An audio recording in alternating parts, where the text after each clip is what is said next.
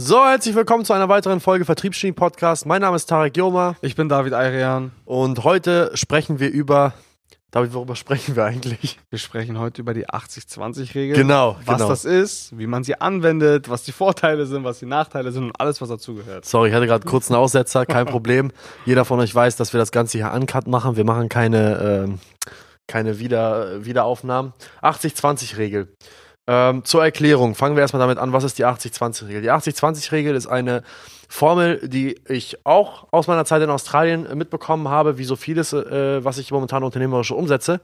Und das ist eine Formel, äh, wie ich meine Aufmerksamkeit, meine Zeit investieren sollte als äh, Geschäftsführer, Unternehmer, Teamleiter, ähm, vor allen Dingen in der, in, der, in der Führung von Menschen. Ja. Äh, Im Groben gesagt äh, habe ich die Regel auch von äh, Tim Kennedy ähm, bekommen. Einige von euch kennen ihn sicherlich aus der Folge davor. Ist der Senior Vice President von Credico, einer der größten Vertriebsfirmen der Welt, äh, mit äh, ja, Standorten auf drei, vier Kontinenten und über 2.000, 3.000 Angestellten. Und der hat unter anderem auch zu mir gesagt, ähm, als ich angefangen habe, so ein Team zu führen, ich habe ja damals als Einzelvertriebler angefangen, habe da angefangen, Mitarbeiter auszubilden und ich hatte massive Probleme am Anfang, Mitarbeiter auszubilden. Also du kannst dir vorstellen, David, ich war, äh, bei mir ist das Verkaufen angeboren, muss man einfach sagen, wie es ist. Also Ja. sehr viele fragen, wie kann ich so werden wie du? Ich sage dann, schwierig, außer du hast das Grundtalent. Also ich kann dir einiges beibringen, aber dieses, dieses Ver Feingefühl, dieses Verständnis von innen heraus, das hat zum Beispiel bei uns im Team besonders Alex. Ja. Muss ich einfach sagen. Also Alexander, äh, viele von euch haben vielleicht schon mit ihm gesprochen, Alexander Akopjan aus unserem Team, junger äh, Kerl, auch dein Cousin sogar. Ähm, bei dem sehe ich das zum Beispiel auch, dieses Feingefühl, diese Fähigkeit, Dinge zu erkennen, die man ihm nicht unbedingt schon beigebracht ja hat. der, der spürt halt äh, Dinge, die man nicht gesagt bekommt, sagen wir es mal Genau, so. der- Impulse spürt der. Genau, der kann halt reflektieren, er merkt, okay, ich sage das, der Kunde reagiert so und der erkennt halt nonverbale Dinge. Genau. Ähm, lange Rede, kurzer Sinn, jemand mit einem angeborenen Talent hat halt sehr, sehr oft Schwierigkeiten, jemanden anzulernen ohne angeborenes Talent. Und die meisten Personen, die, die man nun mal antrifft im Sales oder im Fußball oder im Volleyball oder in was auch immer für einem, äh, ja, äh, Sport Sportart immer. oder, oder welcher, welcher Machenschaft auch immer, treffen halt meistens Leute mit weniger Talent. Und das Problem, was Leute mit Talent haben, ist, dass sie einfach kein Verständnis dafür haben, dass man kein Talent hat. Und meistens haben sie auch keine Geduld. Nee. Die sind halt meistens sehr empathielos, die können halt einfach nicht verstehen, wieso die Person gegenüber nicht das in derselben Zeit lernt, wie man das selber gelernt hat. Weil, wenn man, man hat selbst damals vielleicht 24 Stunden gebraucht, um ein Thema zu lernen, der andere braucht ein halbes Jahr, um irgendwie nur die Hälfte zu begreifen. Ja. Aber dieses Grundtalent fehlt. Es, man, es ist halt einfach, ein- du hast den Prozess nicht durchgemacht, ein halbes Jahr an einer Sache zu sitzen, bis du es gecheckt hast, dann hast du auch kein Verständnis dafür, dass es der andere macht. Lange Rede, kurzer Sinn, ich hatte massive Probleme mit Mitarbeiter auszubilden. Ich hatte damals, habe ich Mobilfunkverträge verkauft in Einkaufszentren und da hatte ich am Anfang erstmal fünf Locations, meine Locations und vier weitere. Und in den vier anderen waren halt Mitarbeiter, die ich ausgebildet habe, ja. Und ähm, angemessen, also der Kunde Woolworths wollte damals, dass wir acht Sales die Woche machen, acht Handyverträge die Woche schließen pro Location. Das heißt, wenn du jetzt rechnest, ich plus vier, das sind fünf Locations, acht mal vier sind, äh, acht mal fünf sind 40 äh, Verträge, die wir die Woche schreiben mussten. Ja, wir haben im Schnitt so 35 Verträge geschrieben, die ersten Male, wovon ich knapp äh, 30 bis 32 Verträge geschrieben habe. Da waren deine Leute ja ziemlich nah an dir. Also du kannst dir vorstellen, ich habe, wenn, wenn, wir, wenn wir eine Woche hatten, wo wir 38 Verträge geschrieben haben, habe ich, 38, hab ich, hab ich 32 von den 38 geschrieben, habe eine riesen Provision eingeheimst, habe ich zwar hab mir einen, den Arsch abgerackert, weil ich alles selbst gemacht habe und meine Mitarbeiter gingen dann halt nach Hause mit ein bis zwei Verträgen. Und ich war so sauer, ich war so angepisst. Ich hatte halt was Thema Menschenführung noch nix im, am Hut. Ich hatte null Empathie. Ich bin sowieso von Natur aus ein eher empathieloserer Mensch. Bisschen abgestumpft, was das Emotionale betrifft. Ähm, das musste ich auch lernen. Und ich war einfach sauer und ich habe es einfach nicht verstanden, wieso ein Mitarbeiter nach dem anderen das nicht gecheckt hat. Und dann bin ich halt immer zu meinen Chefs und meinen, meinen Mentoren, Mentoren gegangen, unter anderem auch Tim. Hab zu denen gesagt, Tim, das sind alles Mülltonnen. Die kannst du alle in die Tonne treten, lass mich einfach die vier Locations machen. Ich wechsle dann immer, scheiß drauf. Oder wir finden einfach eine Kopie von mir. dann habe ich gesagt, Tarek, erstens eine Kopie von dir zu finden. Ich mache das Geschäft seit 15 Jahren. Ähm, ich habe jetzt von dir, von der Sorte in den letzten 15 Jahren ungefähr fünf Leute getroffen. Einer davon war ich. So, und dann habe ich erstmal realisieren müssen, okay, es gibt Rohdiamanten, die triffst du nicht alle Tage. Und das erstmal zu realisieren, dass du selbst ein Rohdiamant bist, das ist natürlich auch so eine Sache, die verstehst du nicht, weil für dich ist es natürlich, weißt du? Das war die erste Lehre. Okay, Rohdiamanten existieren und wenn du ein Rohdiamant bist, erwarte nicht, dass jeder andere Rohdiamant, ein, ein weiterer Rohdiamant ist. Die wird schon langweilig, ne? Nein, absolut. David nicht. ist schon am Gehen. Ich weiß nicht, ob man das gehört hat. Nee, und dann, die zweite Lehre war halt eben, fang an, zu verstehen, dass sie nicht jeder dieselbe, ähm, dieselbe Fähigkeit hat, das zu lernen, was du machst. Und dann kam halt eben die 80-20-Regel und, und das war halt genau der Punkt. Er hat gesagt, hör auf, dich mit jedem gleich viel zu beschäftigen. Ich habe gesagt, wie denn? Aber ich muss doch, ich muss doch den Leuten, die, ich muss doch allen die gleiche Aufmerksamkeit geben, damit sie alle gleiche Ergebnisse erzielen. Und das ist genau der Punkt. Du wirst in einem Team, in einer Teamkonstellation, egal ob es fünf Leute sind, 10, 20 oder 50 Leute sind, immer Top-Performer haben und Schlusslichter haben. Du wirst, egal wie sehr du dich anstrengst im Selektionsprozess und in deinem Training, du wirst niemals ein Team haben aus, aus 5, 10, 20, 55 oder 100 Personen, wo jeder ungefähr die gleiche Leistung abliefert. Das ist Mathematisch gerechnet ist das natürlich ein Traum, wenn jeder ungefähr gleich ist, aber es gibt Top-Performer, es gibt Low-Performer. Und was er gesagt hat, ist, Tarek, du musst 80% deiner Zeit auf die 20% der Top-Performer, also die Top 20% der Zeit ihn widmen.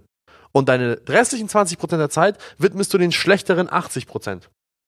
Also wenn du ein Team hast aus 10 Leuten, dann widmest du deine, deinen großen, großen Teil deiner Zeit aus, aus 40 Arbeitsstunden, die du hast, die du übrig hast für Teamführung, angenommen jetzt, widmest du ähm, vier Fünftel deiner Zeit diesen Menschen.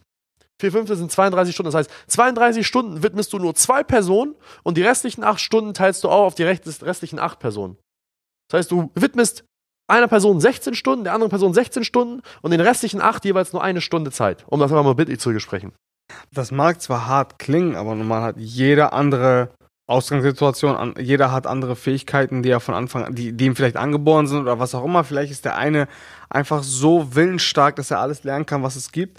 Und am Ende des Tages musst du dich auch auf das Wohl des Gesamten konzentrieren, nicht nur auf jeden Einzelnen und dementsprechend, ja, in einem Unternehmen widmest du dann einfach mehr Zeit den Leuten, die dann auch exponentiell mehr bringen am Ende des Tages. Das klingt jetzt vielleicht ein bisschen hart, aber du kannst nicht jeden auf dieselbe Art und Weise ähm, behandeln und vor allen Dingen kannst du nicht jeden auf dieselbe Art und Weise motivieren. Jeder hat andere Ansprüche, jeder ähm, hat andere Vorlieben und am Ende des Tages musst du einfach an das Wohl des Gesamten denken, weil ich meine, schaffst, widmest du den High-Performern mehr Zeit, wenn sie mit sehr hoher Wahrscheinlichkeit exponentiell mehr Leistung erbringen, was im Umkehrschluss dazu führt, dass du wachsen kannst, weil du genau den richtigen Leuten deine Aufmerksamkeit gewidmet hast, die dann auch noch exponentiell mehr davon profitieren und am Ende des Tages hast du einfach ein viel, viel höheres Ergebnis, als wenn du jeden gleich behandelt hättest. Das, wie gesagt, für einige mag das vielleicht ein bisschen abstrus klingen, ja. aber es ist nun mal die knallharte Realität und dem muss man sich auch stellen, ganz einfach. Ja. Viele werden es nicht glauben, wenn sie jetzt ein Video sehen, aber David war mal Leistungssportler. Das ist leider. Das ist, das ist tatsächlich wahr. Nein, okay. Spaß beiseite, dafür kriege ich wahrscheinlich. Das war kein Spaß, das ist ernst gemeint. Ich okay. war wirklich Leistungssportler. ja, also er war Leistungssportler. Äh, David, du hast mal, du hast Fußball gespielt, ähm, wolltest auch Fußballprofi werden, warst sogar so weit, dass du bei der äh, Nationalmannschaft deines Heimatlandes gespielt hast, Armenien. Genau. Äh, U19, U18? U19, U17, ich wurde auch noch eingeladen für die U21, das habe ich aber abgelehnt damals, weil ich keine Lust mehr hatte. Ja. Tatsächlich. Ja. Okay, und, und, und eine Sache, die ich, sag das jetzt nicht, weil wir dich irgendwie ein tolles, tolles Rampenlicht stellen wollen oder halt in das Schlechtere, weil du heute nicht mehr so aussiehst wie ein Leistungssportler. ähm, ich sag das deshalb, weil man aus dem Leistungssport sehr, sehr viele Analogien ziehen kann für das Unternehmertum und für, die, für vor allem für, den, für das Thema Vertrieb. Hundertprozentig. Ähm, ich habe das heute, ich habe das letztens einem, unserem Vertriebsleiter, dem Piotr, versucht zu erklären, wie das sich zusammensetzt, dass man nicht, es nicht schafft, ein Team aus x Personen auf ein Niveau zu bringen, wo alle gleich performen. Und dann habe ich ihm das Beispiel einer Fußballmannschaft gebracht. Und er hat gesagt, ja Tarek, aber jetzt, wenn ich mir eine Fußballmannschaft angucke, wie Bayern München, da ist jeder ungefähr gleich gut. Ob das der Innenverteidiger, der Außenverteidiger, der Stürmer. Ich sag, ja, Piotrek, du siehst die elf Leute auf dem Platz, das ist die Startelf, richtig. Da hast du vielleicht einen herausragenden Spieler. Ich weiß nicht, bei Barcelona ist es der Messi, der herausragend bei ist. Bei Bayern wahrscheinlich Lewandowski oder so. Bei Bayern ist es Lewandowski, bei Juventus ist es der Ronaldo, der halt herausragt, okay. Aber du hast zehn weitere Spieler, die jetzt nicht extrem weit davon entfernt sind. Okay, bei Messi und Ronaldo ist natürlich, das sind Welten dazwischen, aber die restlichen zehn sind halt irgendwo auf einem Niveau. Hat er gesagt, ja, das stimmt. Und also das macht dann, da macht ja dein Beispiel keinen Sinn, dass ich meine Zeit den Top-Performern widmen muss. Ich sag so, nein, du vergisst eine Sache. Dieser Kader von elf Personen hat noch eine zweite Mannschaft, eine dritte Mannschaft, die Jugendmannschaft, die Auswechselspieler, die Reservespieler. Das heißt, diese elf Leute dort sind eine Selektion aus wahrscheinlich 50, 60, 70, 80 Personen. Ich meine, Bayern hat auch noch eine zweite Mannschaft, eine dritte, keine Ahnung. äh, Alleine? Profisportler äh, sind wahrscheinlich, besteht der Kader aus 25 plus 5 Personen oder irgendwie sowas. Alleine an Profisportlern, die regelmäßig darauf warten, eingesetzt zu werden. Und dann hast du recht, genau, kommen auch noch so Leute wie Jugendspieler, die auch alle ziemlich gut sind. Das darf man nicht vergessen. Die sind, Ja. die sind alle nicht schlecht. So, aber ja, ich wollte dich nicht unterbrechen. Nee, also das ist es ja. Ich, ich, du kennst dich ja da besser aus. Ich habe auch mal Fußball gespielt, aber jetzt noch lange nicht so tief in der Materie gewesen wie du. Und das ist halt das Ding. Du hast halt eine zweite, dritte Mannschaft, du hast Jugendspieler, du hast dies, du hast das, du hast jenes. Das vergessen die meisten Leute. Und die Top 11, die du auf dem Platz siehst, das sind natürlich, das ist ein Niveau. Das sind die Top-Performer. Das sind die Top 20 Prozent. Wenn wir jetzt sagen, all in all, zweite Mannschaft, dritte Mannschaft, äh, Jugendspieler und so weiter, das sind da meinetwegen, keine Ahnung, Mann, äh, 50, 50 60 kommt schon Leute. hin, ja. Dann bist du trotzdem, dann sind 10 Leute 20 Prozent von 50. Ja. Und dann hast du nun mal auch die 20-80-Regel, weil der Trainer, wer ist denn jetzt gerade momentan der Trainer von Bayern? Äh, Boah, wie heißt der? Hansi Flick? Hansi Flick, genau. Der Hansi Flick, der verbringt wahrscheinlich 80% seiner Zeit mit seiner Startelf. Ja, safe. Das ist einfach so. Und dann nimmt er sich wahrscheinlich die Zeit, eine restliche Zeit für seine Auswechselspieler, seine Reservespieler. Und einen ganz, ganz kleinen Anteil seiner Zeit widmet er dann der Auswahl der vielleicht nachrückenden Leute aus der zweiten, dritten oder der, ähm, der, der Jugendspieler. Ja. Ja, absolut. Und viele finden es immer unfair, wenn man den High-Performern mehr Möglichkeiten bietet. Aber jetzt mal ganz im Ernst, ne? Ein Messi kann bei Barcelona tun und lassen, was er möchte. Und so funktioniert er auch am allerbesten. So und ähnlich ist es ja auch hier im Vertrieb. Ich meine, ein extremer High-Performer darf auch mal etwas machen, was vielleicht nicht der Norm entspricht, Ja. um sich einfach auszuprobieren, um ihm dieses Vertrauen entgegenzugeben, ähm, um, um ihm diese Anerkennung zu geben vor dem gesamten Team, dass er auch mal etwas machen darf, was normalerweise nicht jeder machen darf. Ja. Und genau das sind so eine ganz klitzekleinen Aspekte, die da am Ende des Tages aber den Unterschied machen. Und das verstehen halt einfach ganz viele Leute nicht. Ja, weil das für viele Leute vielleicht aus der Seite der, der Moral, der Ethik äh, einfach verwerflich gleichberechtigt sein und alle müssen das Gleiche machen. Ja. Das funktioniert nicht. Wir sind alle anders gestrickt. Ja, hundertprozentig. Diese, diese Gesellschaft heutzutage ist ja so sehr auf Gleichberechtigung gestimmt. Ich rede jetzt nicht zwischen den Geschlechtern, da bin ich vollkommen dafür. Das ist natürlich selbstverständlich, ob du jetzt Mann, Frau, ähm, das dazwischen oder ähm, jung, alt, welche, welche Herkunft du auch immer hast, du sollst die gleichen Chancen haben. Safe, 100 Prozent. Aber wir sind in einer Gesellschaft, wir leben im Kapitalismus hier in der westlichen Welt. Vor allem im Vertrieb, das ist eine Leistungsgesellschaft, im Leistungssport ist eine Leistungsgesellschaft. Da wird der Bestleistendste am meisten verdient. Und ich finde, das ist fair. Was ich unfair finde, ist Kommunismus. Egal was du machst, du kriegst das gleiche Ergebnis. Ich finde das unfair. Ganz ehrlich, ich als Leistungsträger in dieser Gesellschaft, ich als Leistungsträger in jeder Gesellschaft, wo ich vorher war, in, der, ähm, im, in einem Vertrieb, in einem Unternehmen, wo, was nicht meins war, fände ich es unfair, wenn du, David, oder irgendein anderer denselben, dieselben Lohn bekommst, obwohl meine Produktion zehnmal so hoch ist, obwohl ich früher bei der Arbeit bin, später gehe, zehnmal so viele Kunden abschließe. Das ist unfair. Ja, klar es ist doch nicht fair, wenn du dieselbe Entlohnung bekommst. Hundertprozentig. Wenn du der Erste auf dem Trainingsplatz bist und der Letzte bist, der gehst und tatsächlich auch noch im Spiel und im Training die beste Leistung bringst, warum sollst du nicht das meiste bekommen? Genau. Und da sind wir halt eben beim Thema Fairness. Fairness ist halt ein Thema der, der Perspektive. Wenn jemand der Meinung ist, dass alle das Gleiche bekommen müssten, weil wir, ja, keine Ahnung, vor Gott die Gleichen sind, okay, aber wir sind nun mal eine Leistungsgesellschaft, da geht es halt eben darum, der, der leistet, der kriegt auch. Das heißt, das Thema Fairness muss man auch mal aus diesem Aspekt beleuchten, dass wenn man Leistungsträger ist, man auch dafür belohnt werden muss.